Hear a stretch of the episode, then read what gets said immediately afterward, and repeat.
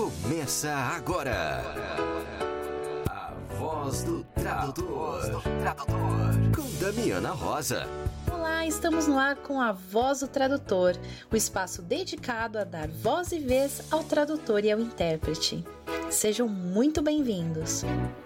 Aqui é a Damiana Rosa trazendo notícias fresquinhas do mundo da tradução. Vamos lá?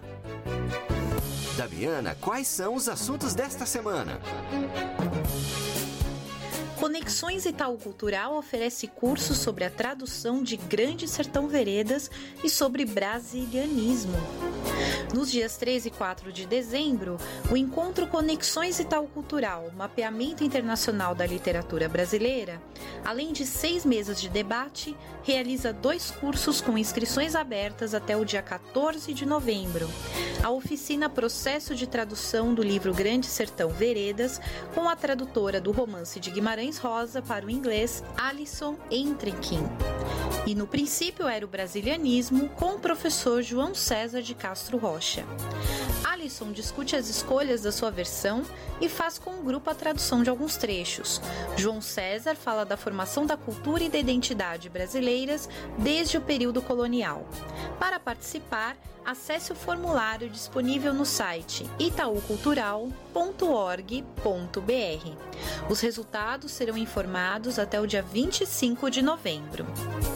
O Itaú Cultural fica na Avenida Paulista 149, em São Paulo. O grupo de pesquisa e Por Falar em Tradução e o programa de pós-graduação em Linguística Aplicada da Unicamp convidam para o ciclo de formação sobre la paratraducción. Nuevas perspectivas didácticas, investigadoras y profesionales de la noción creada por el Grupo de Investigación, Traducción y Paratraducción de la Universidad de Vigo. Palestra de abertura, terça-feira, dia 5 de novembro, às 16 horas, no Mini Auditório Centro Cultural, Instituto de Estudos da Linguagem da Unicamp. Todos estão convidados. E nessa semana saíram os cinco finalistas do Prêmio Jabuti na categoria Tradução.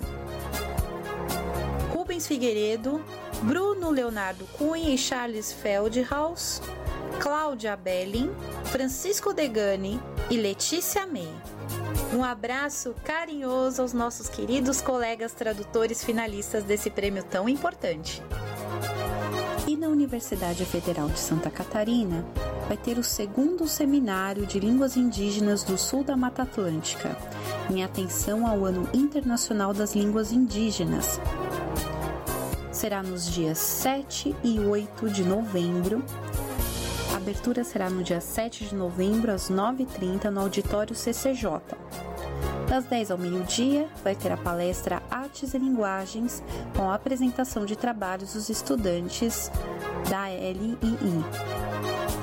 Às 14 horas, mesa redonda Linguagens e Línguas Indígenas, Educação e Práticas Bilíngues. No dia 8 de novembro, às 10 horas, Conhecimento Ambiental e suas Linguagens, apresentação de trabalhos dos estudantes da LII e às 14 horas, mesa redonda Línguas, Justiça e Direitos Linguísticos. O evento conta com o apoio do Programa de Pós-Graduação em Linguística da Universidade Federal de Santa Catarina e da Licenciatura Intercultural Indígena do Sul da Mata Atlântica, também da Universidade Federal de Santa Catarina. Para mais informações, acessar o site da UFSC. E atenção que a nossa colega tradutora Kátia Santana tem um recado importante. Olá pessoal, aqui é a Kátia Santana do Traduza e eu gostaria de convidar vocês para a edição extra de minicursos do Traduza 2019. A quarta edição do Traduz aconteceu em agosto, com várias palestras, oficinas e minicursos. E esses minicursos e oficinas eles foram muito concorridos e bem avaliados. Por isso a gente está lançando uma edição extra de dois deles, dois minicursos. O primeiro é Noções de Anatomia Humana para Tradutores da Saúde, com Ana Júlia Perrotti Garcia, e o segundo é Inovação e Desenvolvimento de Produtos Farmacêuticos com Anderson Carniel.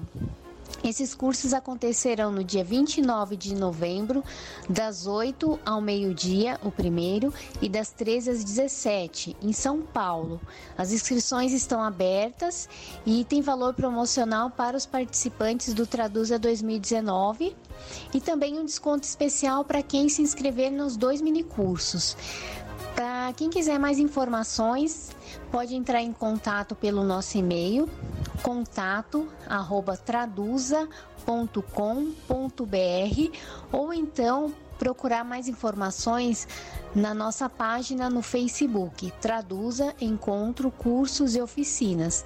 Não se esquecendo que o Traduza é com S de saúde. Espero por vocês lá. Até mais. E quem também nos enviou um recadinho importante é o nosso colega intérprete Sávio Bezerra. Olá, Damiana. Como vai? Mais uma vez, obrigado pelo espaço. Ouvintes do podcast, eu sou Sávio Bezerra, tradutor e intérprete de conferências, e quero avisá-los que mais uma edição da oficina acontecerá esse ano. E agora será em Brasília. Anotem, em Brasília, dias 23 e 24 de novembro, mais uma edição da oficina. As oportunidades aparecem e nós, vocês sabem muito bem, precisamos agarrá-las. Então, para você que quer iniciar na interpretação simultânea ou que já tem algumas horas como intérprete de conferências, pode sim fazer a oficina.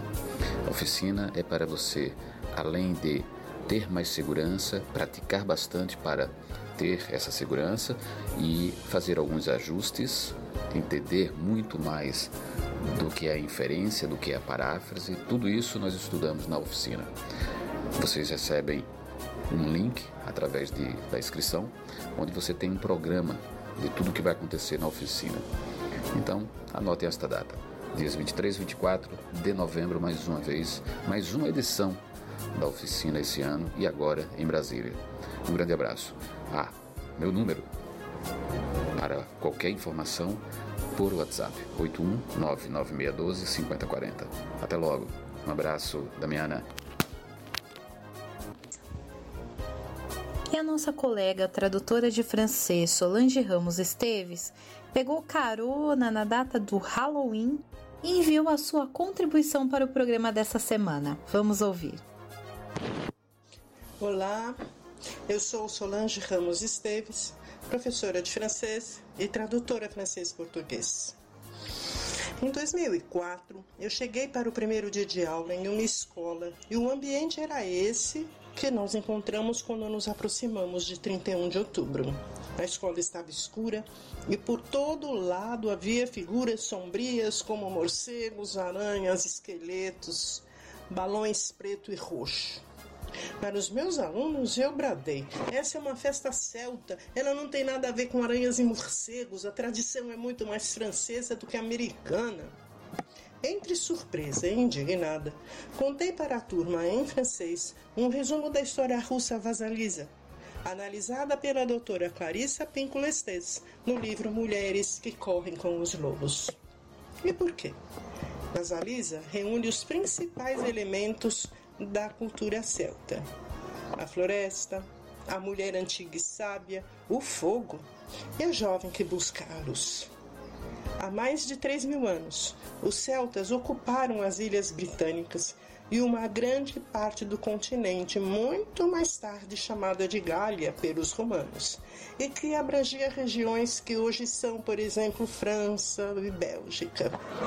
Para os celtas, o ano se dividia em dois, a estação clara e a estação escura. O festival de Samhain marcava a passagem entre os dois. Para honrar os antepassados e ao mesmo tempo se defender dos maus espíritos, durante três dias antes da lua cheia, o povo se reunia em torno dos druidas e de grandes fogueiras. Além disso, em cada casa, as famílias acendiam a chama sagrada que deveria se manter até o outono seguinte. Terminado o festival, iniciava-se o Ano Novo Celta. É interessante notar que todas essas celebrações em torno do fogo aconteciam como uma preparação para o inverno no hemisfério norte. É, portanto, um ritmo ligado à terra e ao ciclo das estações. A cultura celta permanece como um tesouro da humanidade até hoje Quem nunca ouviu falar dos druidas, homens e mulheres, e de sua vasta sabedoria, totalmente conectada à natureza? Quem não conhece Asterix e Obelix? Com sua mistura de esperteza, intrepidez, altivez e insubmissão aos romanos? Por trás dessa brincadeira está o verdadeiro herói da Gália, o príncipe Vercingetorix, que resistiu ao cerco romano durante anos. Basta nos lembrarmos da resistência, que durante a Segunda Guerra Mundial no século passado mobilizou belgas e franceses, e estenderemos suas raízes até a resistência celta gaulesa. Ironicamente, é através dos relatos de Júlio César que a sabedoria celta ganhou sua primeira repercussão. De tradição exclusivamente oral, nenhum documento escrito existia para perpetuá-la. Roma subjugou os celtas militarmente e Júlio César expôs Vercingetorix no seu triunfo pelas ruas da cidade.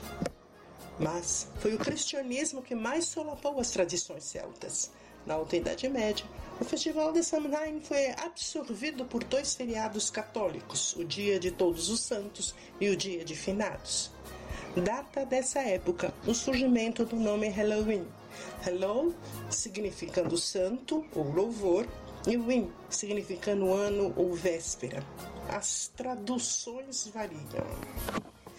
Como eu falei anteriormente, os celtas dominaram tanto o continente quanto as ilhas britânicas ou a Grã-Bretanha. Pelo lado francês, temos a Bretanha.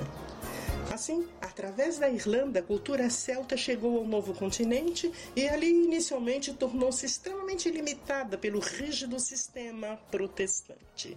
A versão americana do Halloween nasce pouco a pouco da miscigenação dos diferentes grupos étnicos europeus com os povos que já viviam nessas terras. Dois aspectos dessa versão a conectavam com suas origens: a celebração das colheitas e a evocação dos mortos. Nota-se igualmente que essas celebrações aconteciam apenas em algumas partes do país. Na segunda metade do século XIX, novas ondas de imigrantes, entre os quais irlandeses que fugiam da grande fome, ajudaram a popularizar Halloween por todo o país. Torna-se desnecessário relatar a evolução dessa festa no Brasil, tanto através das escolas de idioma quanto de diversas séries televisivas, mas sabemos que seu apelo não passou despercebido pelo comércio. No início dos anos 2000, a versão americana do Halloween não poupou a França.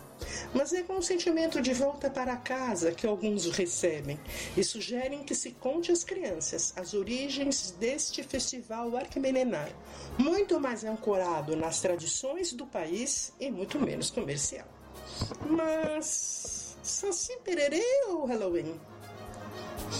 Talvez, por uma não compreensão dos aspectos mais importantes dessa festa, alguns brasileiros decidiram instituir o 31 de outubro como o Dia do Saci Pererê, que passou a existir a partir da Lei Federal número 2762. No entanto, Além de já possuirmos o Dia do Folclore no mês de agosto, o Saci Pererê não tem o poder de atração que o Halloween conservou até os dias de hoje. E qual é esse poder? A colheita? A preparação para o inverno? Nada disso faz sentido em nosso país tropical, industrializado, altamente influenciado pela globalização trazida pela internet, ainda que seja sobretudo em seus grandes centros. O que o Halloween possui de tão fortemente apelativo é justamente a brincadeira com a morte. E embora tão distante de suas origens, é o fato de lidar com esse medo tão primordial dos seres humanos que perpetua o festival ao longo das eras. E é também aqui que reencontramos El Dia de los Muertos, vindo da tradição mexicana. Halloween é uma amálgama cultural suas origens estão em antigos costumes, mas foi progressivamente incorporando elementos variados e hoje é inegavelmente uma festa bastante comercial. Como todas as outras festas ao longo do ano, cada um pode escolher como e o que celebrar, ou simplesmente ignorar tudo e aproveitar para descansar. Fique por dentro. A resenha do seu evento preferido semana passada aconteceu no Complexo Educacional FMU a décima semana de letras, tradução e interpretação. E os alunos e professores da FMU nos enviaram relatos de como foi este evento. Vamos ouvir. O professor Daniel, bom dia, primeiramente, e eu gostaria de pedir para ele se apresentar aqui, para apresentar a palestra dele e contar como foi um pouquinho dela. Isso. Para mim foi um prazer uh, vir falar para vocês aqui. Eu sou o professor Daniel Manzoni, lá da Escola da Saúde, e eu tenho um projeto lá na Escola da Saúde com os estudantes do curso, dos cursos da área da saúde, que é sobre a leitura e escrita, que chama Pílulas de Letras. Uhum. Então a gente trabalha com livros de literatura, principalmente literatura brasileira, dentro dos cursos da área da saúde. Então a minha fala consistiu de que é esse projeto, como que esse projeto é estruturado dentro do método recepcional e como é que eu trabalho uh, esse método, essa leitura de literatura com os estudantes uh, da área da saúde. E eu vim trazer essa, essa, essa palestra também com o objetivo de uh, incentivar que essa forma de trabalho de literatura, de ensino de literatura, possa se difundir entre os estudantes do curso de letras. Muito obrigado, professor. Obrigado a você. Olá, eu sou Cláudia de Moraes Pontes Almeida, sou advogada e também sou aluna aqui da, da FMU, do curso de licenciatura em letras, estou no sexto semestre. E eu acabei de fazer uma palestra sobre o uso da linguagem verbal e não verbal como instrumento de ativismo social. Eu, eu sou ativista na proteção da infância, então foi um, eu tenho um livro chamado Violações Percebidas aos Direitos das Crianças, alguns versos pela infância, e foi muito prazeroso. Eu vi uh, as pessoas de letras, de tradução, super é, participando e interagindo e fazendo a leitura da, dos poemas, a leitura das imagens, e realmente foi bem emocionante para mim. E eu acho que isso tem que existir mesmo, a gente tem que ter, sair um pouco da sala de aula tradicional e participar desses eventos, né? ampliar nossos horizontes, conhecer pessoas novas, mentes novas, e esse, essa semana está sendo muito especial, então conto aí com a presença de vocês aí para essa e para as futuras é, semanas de letras. Olá, pessoal da Voz Tradutor. Aqui é a professora Vanessa, do curso de Letras da FMU. Nós estamos na nossa décima semana Letras, Tradução e Interpretação, um evento que acontece todos os anos. E esse ano o nosso tema é as letras como agente da transformação. Nosso pensamento para esse ano é estabelecer uma conversa com os nossos alunos e os nossos professores sobre o poder das letras, do tradutor e do intérprete como transformadores da nossa sociedade e a responsabilidade que nós temos diante desse mundo afora. Nós estamos no evento desses cinco dias, de segunda a sexta, com vários palestrantes, convidados especiais, participação de nossos professores, alunos, de grandes mestres da área de letras, da área da tradução e da literatura. Será um prazer, um bom dia poder receber vocês aqui conosco e compartilhar esses momentos com vocês. Um grande abraço a todos. Olá pessoal, eu sou a Vânia, Vânia Maria Colasso Silva, é, sou professora de língua inglesa, é, mestre na área de letras também e fiz um, um, workshop aqui na FMU na área de letras muito legal, hoje no dia 23 de outubro. Apresentei algumas abordagens técnicas, uh, procedimentos e também falei da do pós-método e a sua importância na formação dos professores. Foi uma oportunidade excelente. Eu estou muito honrada com o convite e um abraço para todo mundo. Eu sou o Leonardo, sou professor de língua portuguesa e hoje eu dei uma palestra sobre o sabotagem como herói moderno, né? Eu usei a teoria do Baudelaire, em que ele fala do, do herói moderno, do livro sobre a modernidade, o pintor da, da vida moderna, e eu destaquei as principais características do herói moderno que Baudelaire destaca, né? O, o homem do mundo e o homem criança, de como esses, esses personagens são diferentes do artista. Né? O homem do mundo tem a característica de observar tudo, de querer ver tudo. O homem criança, a curiosidade em tudo, está empolgado com tudo. E aí se forma um, um artista que é um cidadão do mundo. Né?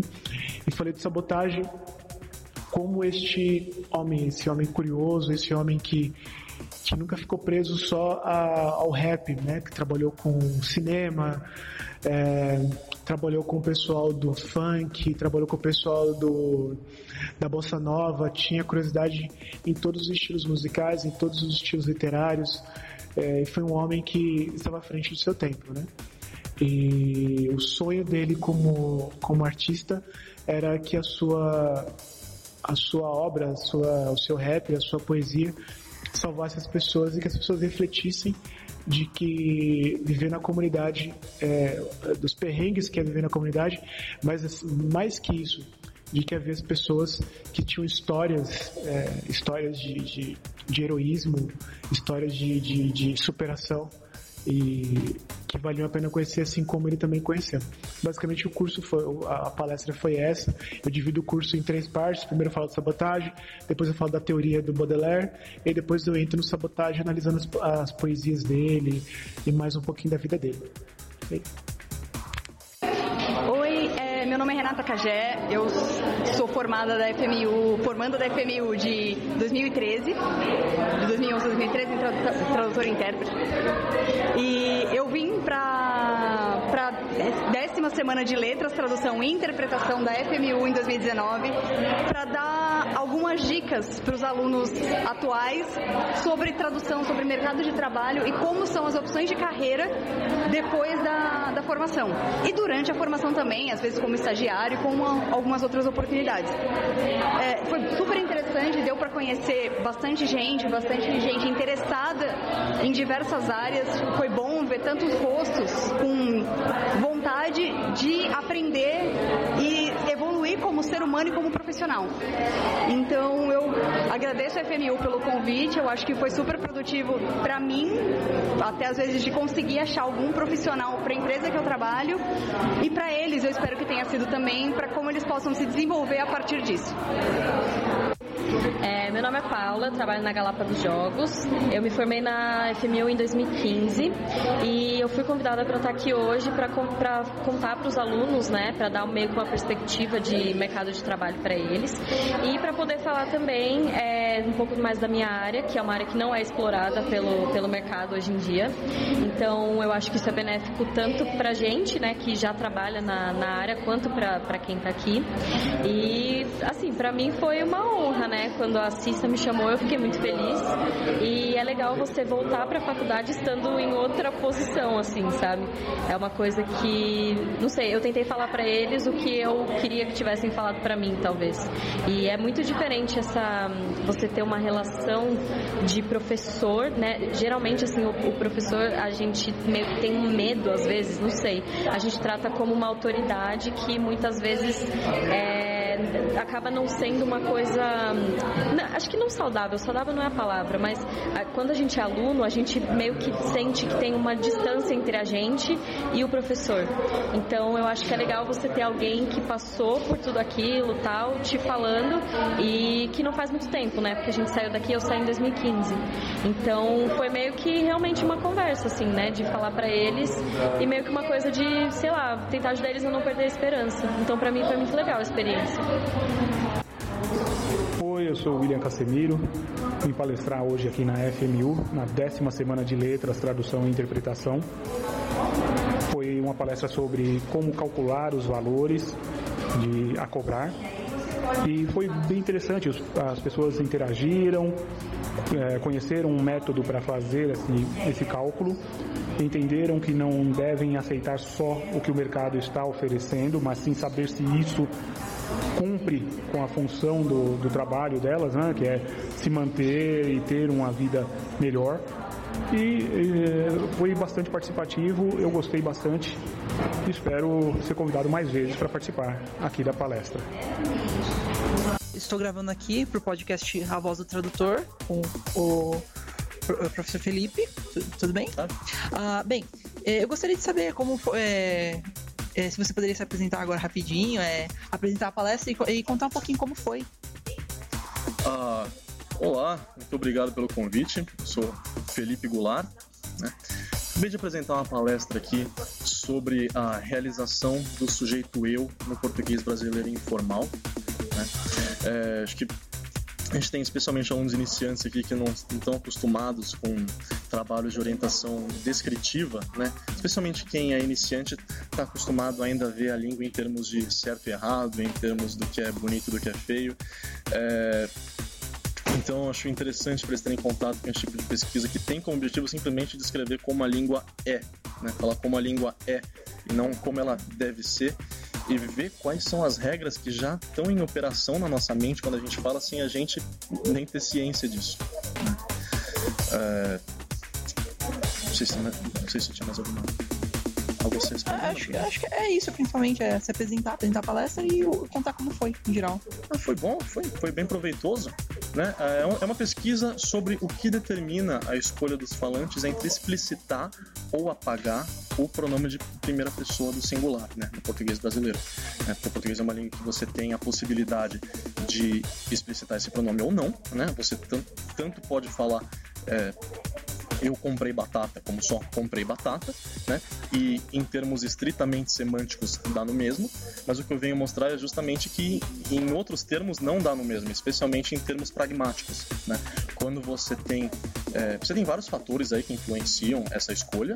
O principal fator é um fator de ordem pragmática, tem a ver com o papel pragmático desempenhado pelo sujeito. Quando o sujeito desempenha um papel pragmático contrastivo, ele quase que invariavelmente surge na superfície textual. Tá? Por exemplo, quando eu quero dizer, ah, ah, você não gosta de lagartos, mas eu gosto. Não tem como eu falar, você não gosta de lagartos, mas gosto. Tá?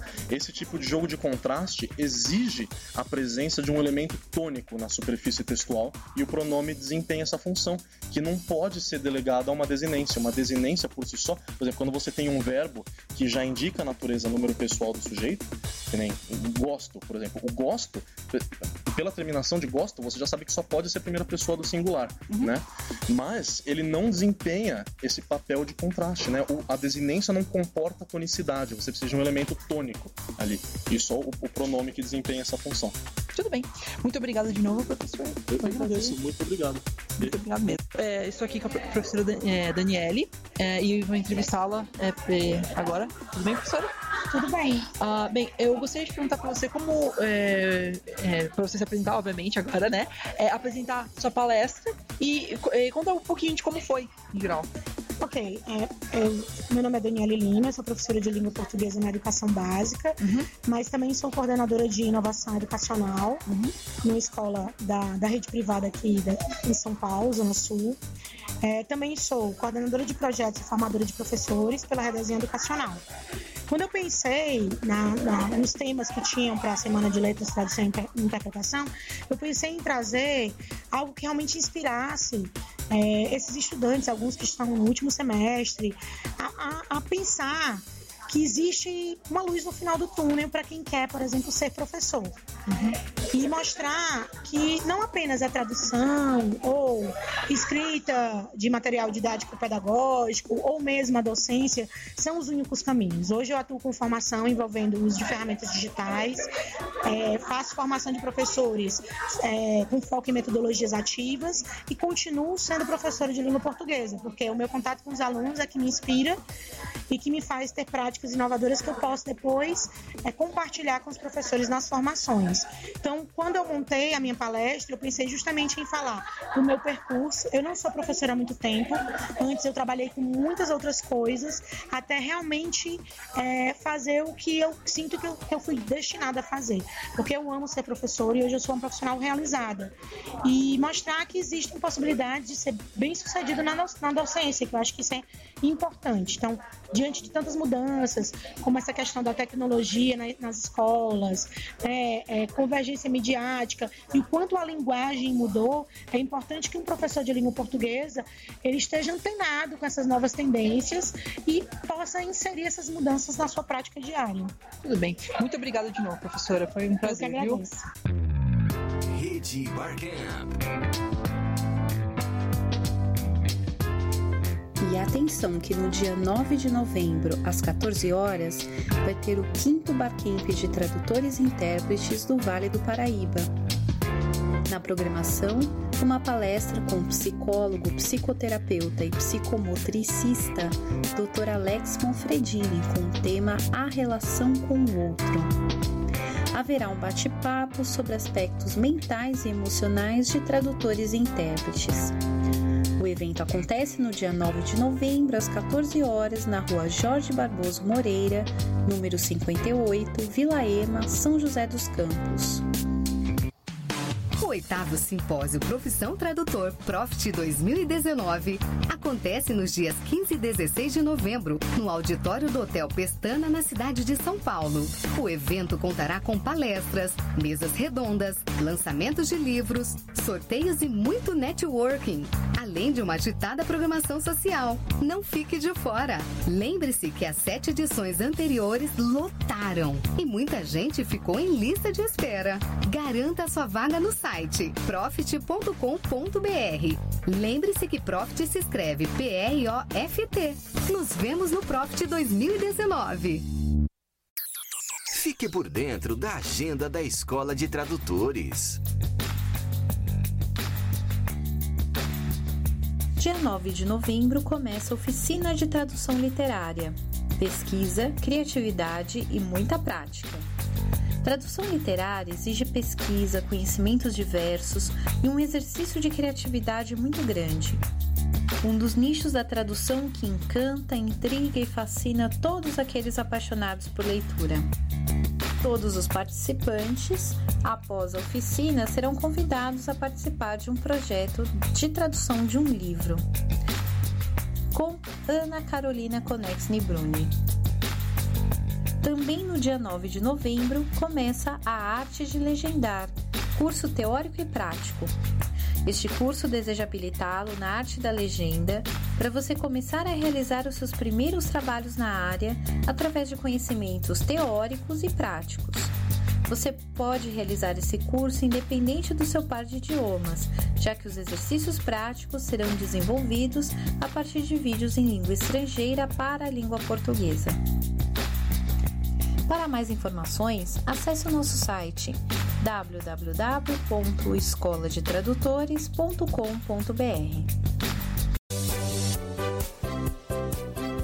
Se você tem notícias e informações sobre a área da tradução, interpretação ou revisão e gostaria de compartilhar com seus colegas, basta enviar um áudio para o nosso WhatsApp 11 99472 9914, repetindo 11 99472 9914. E se você perdeu algum programa, não fique chateado não. No nosso site você consegue ouvir quantas vezes quiser todos os programas gravados. Basta acessar www.escoladetradutores.com.br barra podcast é de graça. E não se esqueça, nós temos encontro marcado na próxima semana.